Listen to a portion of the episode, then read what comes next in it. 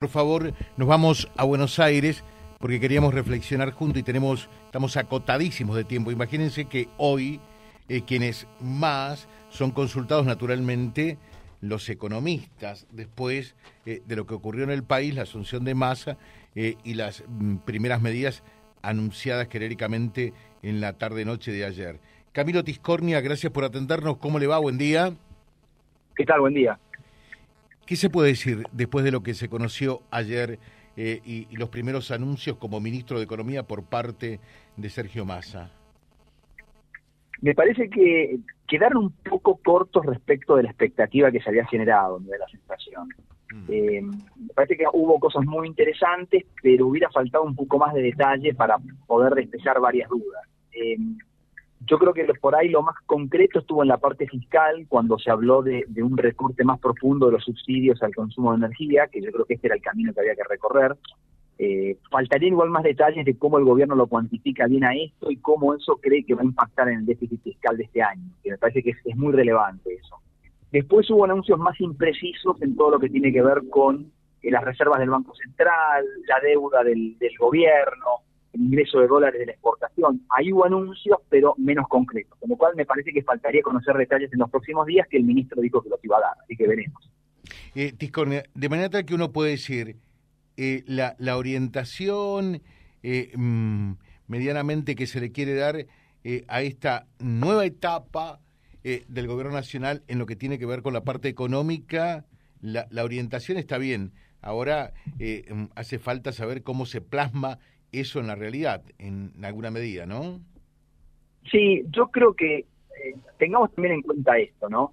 Eh, ya hemos pasado por dos ministros de Economía en los últimos dos meses y ellos también repetían alguna especie de diagnóstico similar al que al que esbozó el, el nuevo ministro Massa, ¿no? Hablaban también de cumplir con el acuerdo con el Fondo Monetario, de una serie de cosas que en la práctica no pudieron terminar de implementar. Entonces, eh, queda por ver que esto se, implemente. Da la sensación de que tal vez la diferencia es que con lo que ha pasado el mes de julio, que realmente ha sido un mes muy malo para la, la economía argentina, sobre todo en materia financiera y en materia de inflación, me parece que el gobierno se preocupó y da la sensación de que está dispuesto a hacer algunas cosas que tal vez antes no estaba dispuesto. Entonces, esto hay que ver cómo se termina implementando. Pero me parece que hubo algunos lineamientos interesantes en lo de ayer. Claro, y una de las cosas que por allí eh, le preguntó eh, una colega, eh, Gianfranco, creo que es, eh, cómo, cómo se hace para, eh, ya con todo lo gastado, eh, cumplir con el Fondo Monetario Internacional en un déficit no superior al 2,5%.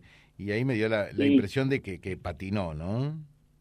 Bueno, ese es el, el, el, gran problema que hay, ¿no? El primer semestre tuvo un déficit fiscal muy alto, mayor al que se esperaba, y de hecho en la última revisión que hubo del acuerdo con el Fondo Monetario hubo que ajustar la meta del segundo semestre. O sea que es como que en el segundo semestre, para poder cumplir la meta del año, como el primer semestre se desviaron, el segundo va a ser bastante exigente. Entonces, eh, sí, ayer Liliana Franco le hizo una pregunta muy concreta al ministro, le habló del ritmo al que venía creciendo el gasto y decía que esto implicaba que tenía que bajar el gasto en la segunda parte del año y el ministro ahí fue un poco evasivo. Por eso digo, faltan detalles de implementación de algunas cosas, como esto del recorte de los, de los subsidios, que aparentemente es lo más importante, porque por otro lado también se habló de un bono para los jubilados, que eso es más gasto público, uh -huh. que va en contra del déficit. Entonces, eh, vamos a ver qué pasa, vamos a ver qué pasa en estos próximos días, qué detalles se dan. Y, y, y también cuando habló de eh, alguna suerte de, de, de, aumento, que fue eh, muy genérico eh, para los empleados de la actividad privada que ganan menos de 150 mil pesos. Sí, lo que pasa es que eso va a caer más sobre el bolsillo del sector privado, uh -huh. ¿no? Entonces hay sí, que ver sí. cómo lo reciben las empresas. Yo creo que es una forma, el, el tratar de dar un bono, eh, es una forma de compensar por la inflación que ha pasado en estos últimos meses, que ha sido muy alta, eh, sin tener que dar un aumento porcentual o reabrir las paritarias, porque eso tiende a potenciar más la inflación. Uh -huh. Evidentemente el ministro quiere tratar de bajar la inflación y es muy difícil porque viene con una inercia muy importante. Entonces yo creo que va por ese lado. Obviamente ese también es un tema que hay que negociar con el sector privado y no, no va a ser nada fácil. Eh, termino con esto. ¿Qué nos puede llevar a hacer pensar eh, que dentro del, del, frente de todos, eh, que, que, no apoyó a Martín Guzmán para que realmente acotase el gasto público, a la misma, a la misma Silvina Batakis, porque realmente Batakis estaba en la misma orientación, ahora va a apoyar eh, para que Massa logre utilizar la tijera y, recortar el gasto público.